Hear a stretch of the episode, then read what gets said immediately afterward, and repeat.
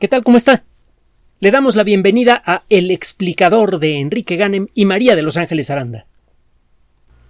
En el siglo XVII y en buena medida como consecuencia del ejemplo que puso Galileo, el conocimiento general de la sociedad humana se incrementó a pasos agigantados. En un intervalo de tiempo muy breve, descubrimos, por ejemplo, que existen fuerzas fundamentales de la naturaleza que pueden ser descriptibles con matemáticas y que nos permiten entender con el mismo juego de ideas, con los mismos conceptos y con las mismas herramientas, lo que sucede aquí en la Tierra y lo que sucede en el cielo. Fue un trancazo intelectual brutal el saber que el cielo y la Tierra eran lo mismo. Eso ya lo hemos comentado muchas veces, puso en jaque al, sistema político de la época que descansaba, como todos los sistemas políticos hasta el momento, en la idea de que existen personas que son mejores que otras, en pocas palabras. Eh, en aquella época, supuestamente, algunas personas habían sido designadas por la divinidad para controlar el destino de la Tierra y, eh, eh, todo el razonamiento que colocaba en este pedestal a estas personas descansaba, entre otras cosas, en la idea de que la Tierra es el centro del universo y que el ser humano es el ser preferido del Creador. Y bueno, pues todo ese castillo de naipes se vino abajo cuando uno de los elementos fundamentales de ese razonamiento, que cielo y la tierra son cosas diferentes y que la tierra ocupa un lugar especial en el cielo, este, pues eh, cuando, ese elemento fue demostrado como erróneo, todo lo demás dejó de funcionar. Bueno, en, en, el siglo XVII entonces, gracias a que nos quitamos ese bloqueo mental colectivo, cuando menos en el mundo occidental fue eliminado ese bloqueo colectivo, empezaron a suceder muchas cosas muy interesantes. Se desarrolló la astronomía, por primera vez pudimos empezar a entender lo que pasa en el cielo. Antes de eso solamente podíamos describirlo. Eso sí, con mucha exactitud podíamos anticipar la llegada de eclipses y cosas así, pero la mayor parte de las cosas del cielo simplemente no tenían una explicación racional. Eso empezó a cambiar con, eh, con el desarrollo de la ciencia, pero sucedieron otras cosas más cercanas a la Tierra. Por ejemplo, la misma herramienta matemática, el cálculo diferencial integral que sirve para describir el movimiento de los astros, permitió describir por primera vez con precisión elementos relacionados con cosas tangibles de la Tierra, por ejemplo, cómo se transmiten las fuerzas por una estructura. Se establecieron las bases de lo que ahora llamamos ingeniería civil que le ha cambiado la faz al mundo y pronto va a empezar a hacerlo en otros lugares del sistema solar. Si nos portamos bien, porque si seguimos de burros, bueno, ¿para qué le cuento lo que puede pasar en la próxima década si, si seguimos metiendo la pata? Pero bueno, nos imaginamos que no, si no tuviéramos la confianza de que existe una salida clara al galimatías en el que vivimos, no estaríamos haciendo este trabajo. Hacer ciencia es o hablar de ella es optimista por naturaleza. Lo hemos comentado en muchas ocasiones. Hacer ciencia eh, implica que tenemos la razonable confianza de que vamos a poder aprender lo que ahora ignoramos, descubrir lo que ahora está oculto para nosotros. Y con eso vamos a poder curar lo incurable y hacer lo imposible. Algo que se viene haciendo de manera regular y cada vez con mayor frecuencia desde principios del siglo XX. Mucho rollo. ¿A dónde vamos? Ahí le va.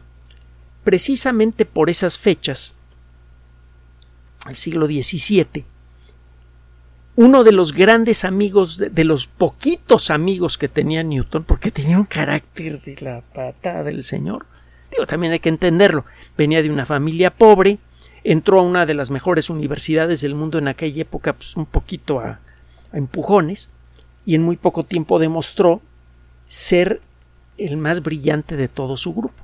A pesar de que por su condición social estaba obligado a limpiar las basinicas de sus compañeros, porque en, aquella época, desde luego, no había baños en, ninguna edificación, a pesar de eso, el señor era mucho más brillante que todos los demás y lo sabía, y yo creo que eso le comió un poco el hígado. Pero bueno, el caso es que uno de los pocos amigos que tenía Newton, Edmund Halley, eh, propuso eh, una idea muy interesante. Halley fue un, tipazo, simpatiquísimo, siempre sonriente para, eh, para todo mundo, tenía siempre una palabra amable, viajó mucho, haciendo trabajo científico, hizo trabajo científico muy importante, no solamente utilizó la herramienta matemática de Newton para, para demostrar que un, que varios cometas diferentes que habían sido vistos con intervalos de 76 eh, años eran en realidad el mismo cometa que estaba en órbita alrededor del Sol. Además de eso hizo un montón de otros trabajos y eh, vaya hasta su muerte fue, fue amable. Se sentó a tomarse su copita de vino, se la tomó muy contento y con una gran sonrisa dijo, ah, eso estuvo muy bien y pum, en ese momento se fue, hasta envidiada. Bueno, en 1686, Hadley propuso una teoría que se convirtió en una de las bases de la meteorología moderna. Si usted pone a calentar un tarrito metálico con algo de agua en una estufa, verá que al cabo de poco tiempo se forma una corriente circular que va de arriba abajo, de arriba abajo. La explicación es simple.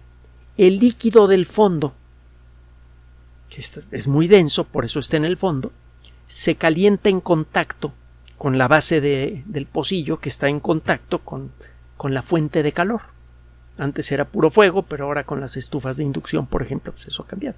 La cosa es que se calienta la base del, del pocillo, se calienta el agua que está allí, al calentarse pierde densidad y el agua menos densa empieza a flotar por encima del agua más densa y más fría que está encima.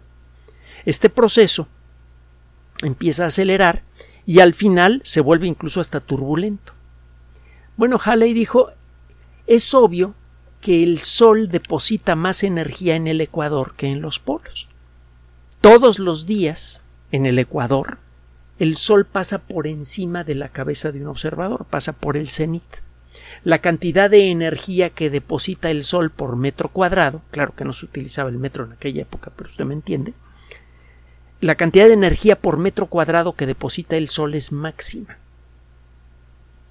En, eh, eh, cerca de los polos, eh, la luz del Sol llega acostadita y el mismo haz de luz que ilumina un metro cuadrado, en el polo ilumina un área mucho mayor. Así que la, la densidad de energía por metro cuadrado es menor. Entonces, la cantidad de energía solar que se deposita por metro cuadrado en la superficie del suelo es mayor en el Ecuador que en los polos. Eso hace que el suelo se caliente más que en los polos. Y eso hace que el aire que está encima de ese suelo se caliente más también. No es un accidente que en el ecuador del planeta siempre haga calor, a menos que se tope usted con una gran cadena de montañas, que no es muy común. Bueno, ese aire caliente tiende a expandirse y a subir. Y lo que propuso Halley es, bueno, el aire menos caliente que está en los trópicos tenderá a viajar pegado a la superficie del suelo hacia el ecuador, para ocupar el lugar del aire caliente que se levanta del ecuador y empieza a viajar hacia los polos. Se forma una estructura parecida a la que ve usted en un pocillo que ha puesto usted en, una fuente de calor, solo que este, esta estructura tiene forma de dona y le da la vuelta al mundo. Esta idea al principio sonaba muy bien, pero tenía algunos problemillas. Para no meternos en demasiados detalles, eh, poco tiempo después, un caballero que era eh, abogado y le gustaba la ciencia, era aficionado a la ciencia, propuso una corrección a esta idea. La corrección que propuso era la idea que propuso George Hadley, se escribe H-A-D-L-E-Y, Hadley, funcionaba mejor que la propuesta inicial de Halley. Los apellidos se parecen, pero no son iguales. Con el tiempo pues, ha sido necesario corregirlo un poquito, pero bueno, la idea de Hadley es más precisa. De entonces para acá los meteorólogos consideran a Hadley como uno de sus, de sus padres fundadores. Esto ha sucedido en muchas ocasiones que, un aficionado a la ciencia funde nuevas disciplinas. La geología moderna fue fundada por otro abogado. Eh, hemos platicado en otras ocasiones de eh, Charles Lyell, amigo de Carlos Darwin, que por cierto también era aficionado a la ciencia. Darwin era eh, teólogo, el otro era abogado. Y cada uno de ellos fundó una ciencia diferente. La biología moderna, la biología como ciencia activa, no solo descriptiva, nace con Darwin. Bueno, total. Eh, Hadley entonces es uno de los grandes padres fundadores de la meteorología y eh, eh, Hadley dejó, dejó, entonces esta, esta perspectiva que permitió explicar por primera vez de manera razonable por qué existen los vientos alisios.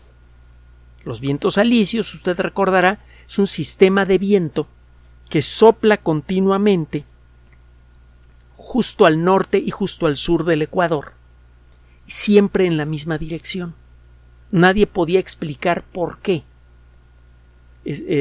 existen estos vientos continuos y por qué es, la dirección de estos vientos parece inclinada con respecto al, al Ecuador. Harley explicó por primera vez por qué, de una manera más o menos exitosa. Luego fue necesario hacerle algún ajuste a su explicación. En pocas palabras, al moverse el aire del Ecuador hacia, hacia las latitudes medias, eh, ese aire es afectado por la forma en la que la Tierra se mueve sobre su eje. Otro día nos metemos en más detalle cómo va este asunto que tiene que ver con una cosa que se llama eh, la conservación del momento angular. Eh, a partir de, esta explicación, que se basa en la idea de Hadley, se empezó a poder explicar por qué los huracanes siempre eh, se mueven en dirección contraria a las manecillas del reloj en el hemisferio norte y en, en, dirección a las manecillas del reloj en el hemisferio sur y un montón de cosas más. La idea de Hadley realmente sirvió para empezar a explicar por primera vez en la historia de la humanidad algunos aspectos del clima de manera verificable. Es, eh, realmente fue la fundación de la ciencia meteorológica. Hadley nunca se casó, eh, siempre tuvo buena relación con sus hermanos, algunos de ellos le, le hacían también a la ciencia. Como consecuencia de su trabajo, que fue realmente impactante, fue nombrado miembro de la Royal Society, que es una sociedad de gran abolengo, muy antigua, de gran prestigio, etcétera, que normalmente solo nombra a personas realmente distinguidas, aunque en el último siglo sí se le ha criticado que a veces ha aceptado gente que como que más bien como una especie de deferencia política a, algunos países con los que se quiere tener buenas relaciones. Pero bueno, en general la Royal Society tiene un, un, nombre eh, impecable. Y, eh, y, bueno, pues este señor tuvo esas dos carreras. La, de, de su carrera como abogado, hay poco que decir, fue un buen abogado. Pero la realidad es que la ciencia lo jalaba de las orejas a cada rato. Eh, vivió al igual que Halley con el que llegó a tener una buena relación, eh, eh, vivió también muchos años. Halley vivió más de 80 años y, Hadley vivió 83 años en una época en donde el promedio de vida en, las grandes ciudades de Inglaterra era como de 40 años. Existe un cráter de la Luna que se llama Hadley, por cierto, muy, muy atractivo, etc. Otro día platicamos de, más de Hadley. Y el caso es que la explicación de Hadley resultó ser generalmente correcta. Creo que fue necesario ajustar algunos conceptos relacionados con este rollo de la conservación del momento angular para poder explicar ahora sí de manera absolutamente precisa o, cuando menos con palabras, cómo funcionan las celdas de Hadley. Pero es claro que las celdas de Hadley existen y que son responsables por la transferencia de energía térmica del Ecuador hacia las latitudes eh, meridionales. De hecho, existe, existe más de un sistema de celdas como estos. Y hay una cosa vagamente parecida en Júpiter que explica por qué tiene estas bandas de nubes Júpiter, etc. Eh, la explicación de Hadley tiene alcance verdaderamente universal. Cualquier planeta que tenga atmósfera y que no esté completamente congelado y que gire sobre su eje pues, va a tener celdas de Harley. Bueno. ¿Y el rollo del día de hoy qué? Esta es la primera parte. Vamos a hablar de un trabajo publicado en la revista Nature. Nature, de lo mejor que hay en el mundo de la ciencia.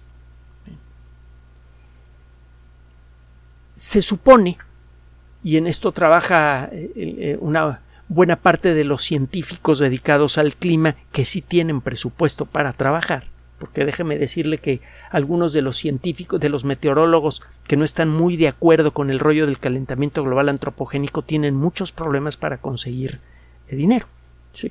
Es paradójico, cada vez dependemos más de la ciencia para progresar y para tratar de reparar las nuestras metidas de pata colectivas, cada vez dependemos más de nuevos desarrollos científicos y cada vez es más difícil en muchos países encontrar espacio de trabajo para científicos, sobre todo si no están de acuerdo con el rollo oficial y como el rollo oficial es calentamiento global antropogénico, los que no están muy de acuerdo no tienen tanto dinero para hacer trabajos científicos. Bueno, se supone, según los científicos que sí le entraron al rollo y, están honestamente convencidos del calentamiento global antropogénico, que el clima de la Tierra está cambiando de manera importante prácticamente en forma exclusiva como consecuencia de la actividad humana y una de, los, de las herramientas que se usan con más frecuencia para apoyar el rollo son modelos matemáticos llevados a supercomputadores.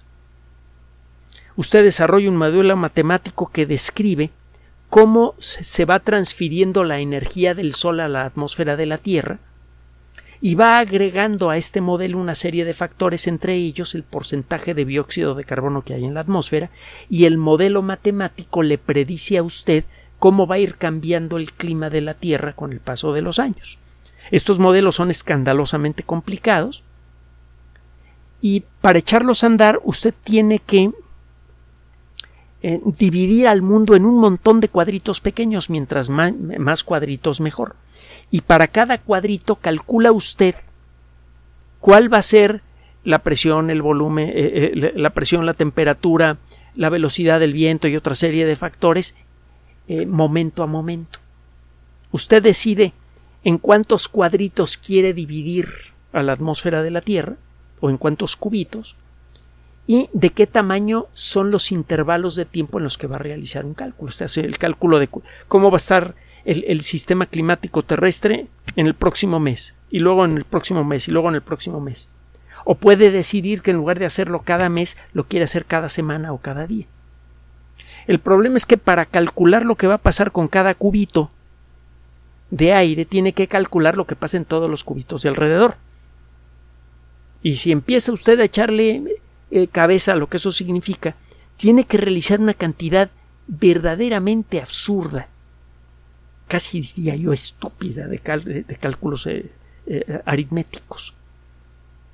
Entonces, para modelar el clima terrestre a lo largo de meses o años, necesita echar a andar usted supercomputadoras de esas que se, echan varios millones de millones de millones de operaciones aritméticas por segundo, los sistemas de exaescala, como les llaman, para poder hacer un modelito matemático que más o menos haga una predicción de cómo va a estar el clima. Hacer eh, eh, estos trabajos es carísimo porque una hora de supercómputo pues le puede costar a usted bajita la mano en una supercomputadora vieja, no sé, unos 10 mil dólares, a lo mejor más. Y a veces necesitan dar la máquina por días enteros para, para eh, ofrecer un resultado. El caso es que el panel intergubernamental de cambio climático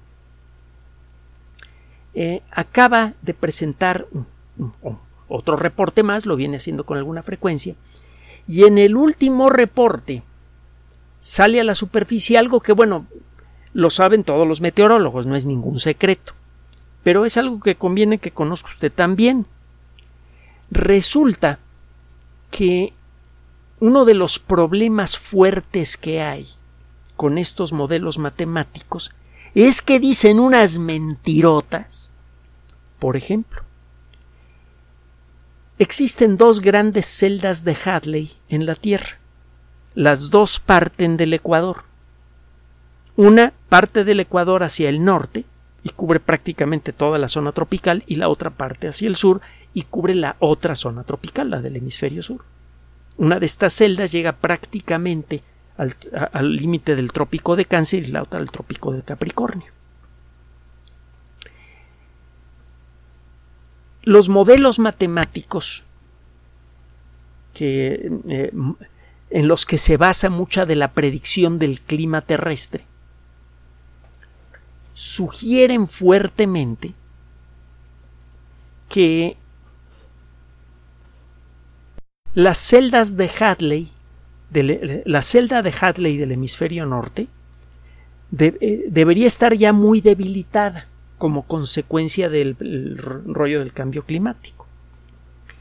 Y sabe qué es lo que sale de las observaciones directas con globitos meteorológicos, termómetros y con los ojitos para ver cómo está el cielo? Exactamente la situación opuesta. La celda de Hadley que va hacia el norte, la que cubre el trópico de Cáncer, ha aumentado su circulación, se ha hecho más fuerte. Los modelos dicen que debería ser más débil. Y esto no es el único caso, hay otros modelos. Eh, estamos hablando de los mejores modelos matemáticos que hay en la actualidad que sirven de apoyo a todo el rollo del calentamiento global antropogénico. Es una de las bases eh, fundamentales del rollo del calentamiento global antropogénico, que las proyecciones dicen que la Tierra se va a calentar y como parte del rollo, se supone que las celdas de la celda norte de Hadley debería haberse debilitado ya mucho y al revés ha ganado fuerza. ¿Qué nos dice eso? Que no tenemos la más remota idea de cómo funciona la maquinaria. Bueno, sí tenemos la más remota idea, pero no tenemos una idea completa, razonable de cómo funciona el clima terrestre. Y por lo tanto estaría bueno no andar abriendo la bocota antes de tiempo. Eso nunca se hace en el mundo de la ciencia. Por eso, cuando los científicos que se dedican a rollos meteorológicos dicen que es más que, que, es indiscutible el calentamiento global y que hay que atacar a las personas que no están de acuerdo, están cometiendo un delito intelectual contra la ciencia. Primero, porque la evidencia está en contra de ellos, en algunos casos y segundo porque la ciencia se hace de discutir y de disentir. De Newton para acá, es más, de Galileo para acá, es así como hemos descubierto cosas sobre el universo, no estando de acuerdo con lo que dice alguien.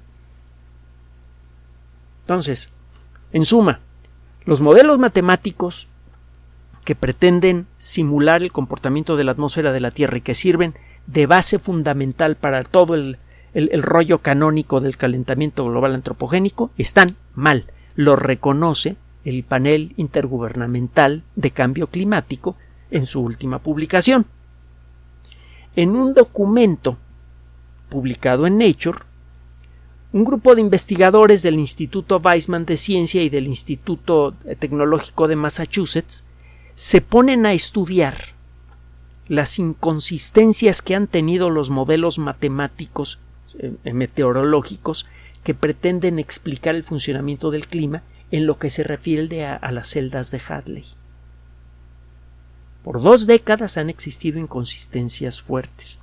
Este grupo de investigadores propone una nueva forma de modelar matemáticamente a las celdas de Hadley. Una vez que se discuta lo que estas personas proponen y sea aceptada por la comunidad, y sea llevada a un modelo matemático, entonces veremos qué es lo que dice el modelo matemático sobre el comportamiento del clima y qué también se corresponde con la evolución del clima que hemos visto hasta ahora. Para finalizar, déjeme decirle algo. Parece que nuestra postura con respecto al calentamiento global antropogénico es inamovible y no lo es. Estamos completa y totalmente dispuestos a aceptar el rollo oficial del calentamiento global antropogénico siempre y cuando en lugar de hablar de calentamiento global antropogénico, se hable de impacto ambiental humano. Ciertamente las actividades humanas son ya verdaderamente extremas y ciertamente pueden cambiar el clima de manera grave. Pero no necesariamente por lo que sale del escape de los automóviles y eso no se va a arreglar metiendo la mano en el bolsillo para comprar carritos eléctricos. Se va a arreglar volviendo a sembrar los árboles que hemos tirado, quitando un montón de ciudades y restaurando el, terreno original que existía allí y dejando de agredir a los mares con toda clase de porquerías que viajan de los ríos como consecuencia de la sobreproducción agrícola. Para que eso ocurra, tenemos que ver la manera humana, decente y, mm, por convicción de reducir rápidamente el tamaño de la población humana, tan rápidamente como lo permita la naturaleza. Esa es la única manera desde nuestra perspectiva, y no estamos hablando nada más por nosotros, de reducir de manera importante el verdadero y gravísimo impacto ambiental de las actividades humanas. Ya sabe que en este espacio siempre tratamos de traer la información objetiva y además, bueno, hasta donde nos alcance nuestra, nuestra capacidad de ser objetivos, somos humanos como cualquier otro, y también desde luego a veces se nos sale la emoción, pero tratamos de traerle la información objetiva y una perspectiva fresca y diferente sobre temas científicos de actualidad. Y siempre tratamos de acercarnos a las revistas en donde realmente se publican los verdaderos trabajos científicos. Le agradecemos a usted el favor de su atención y de manera muy especial a aquellas personas que nos apoyan en Patreon y PayPal. Gracias por su atención además de nuestro sitio electrónico www.alexplicador.net. Por sugerencia suya tenemos abierto un espacio en Patreon, el explicador Enrique Ganem, y en PayPal, el explicador patrocinio por los que gracias a su apoyo sostenemos este espacio. Puede usted descargar gratuitamente estos audios en formato MP3 en Spotify y en iTunes como El Explicador sitio oficial y en SoundCloud como El Explicador y con formato de video en YouTube en El Explicador sitio oficial.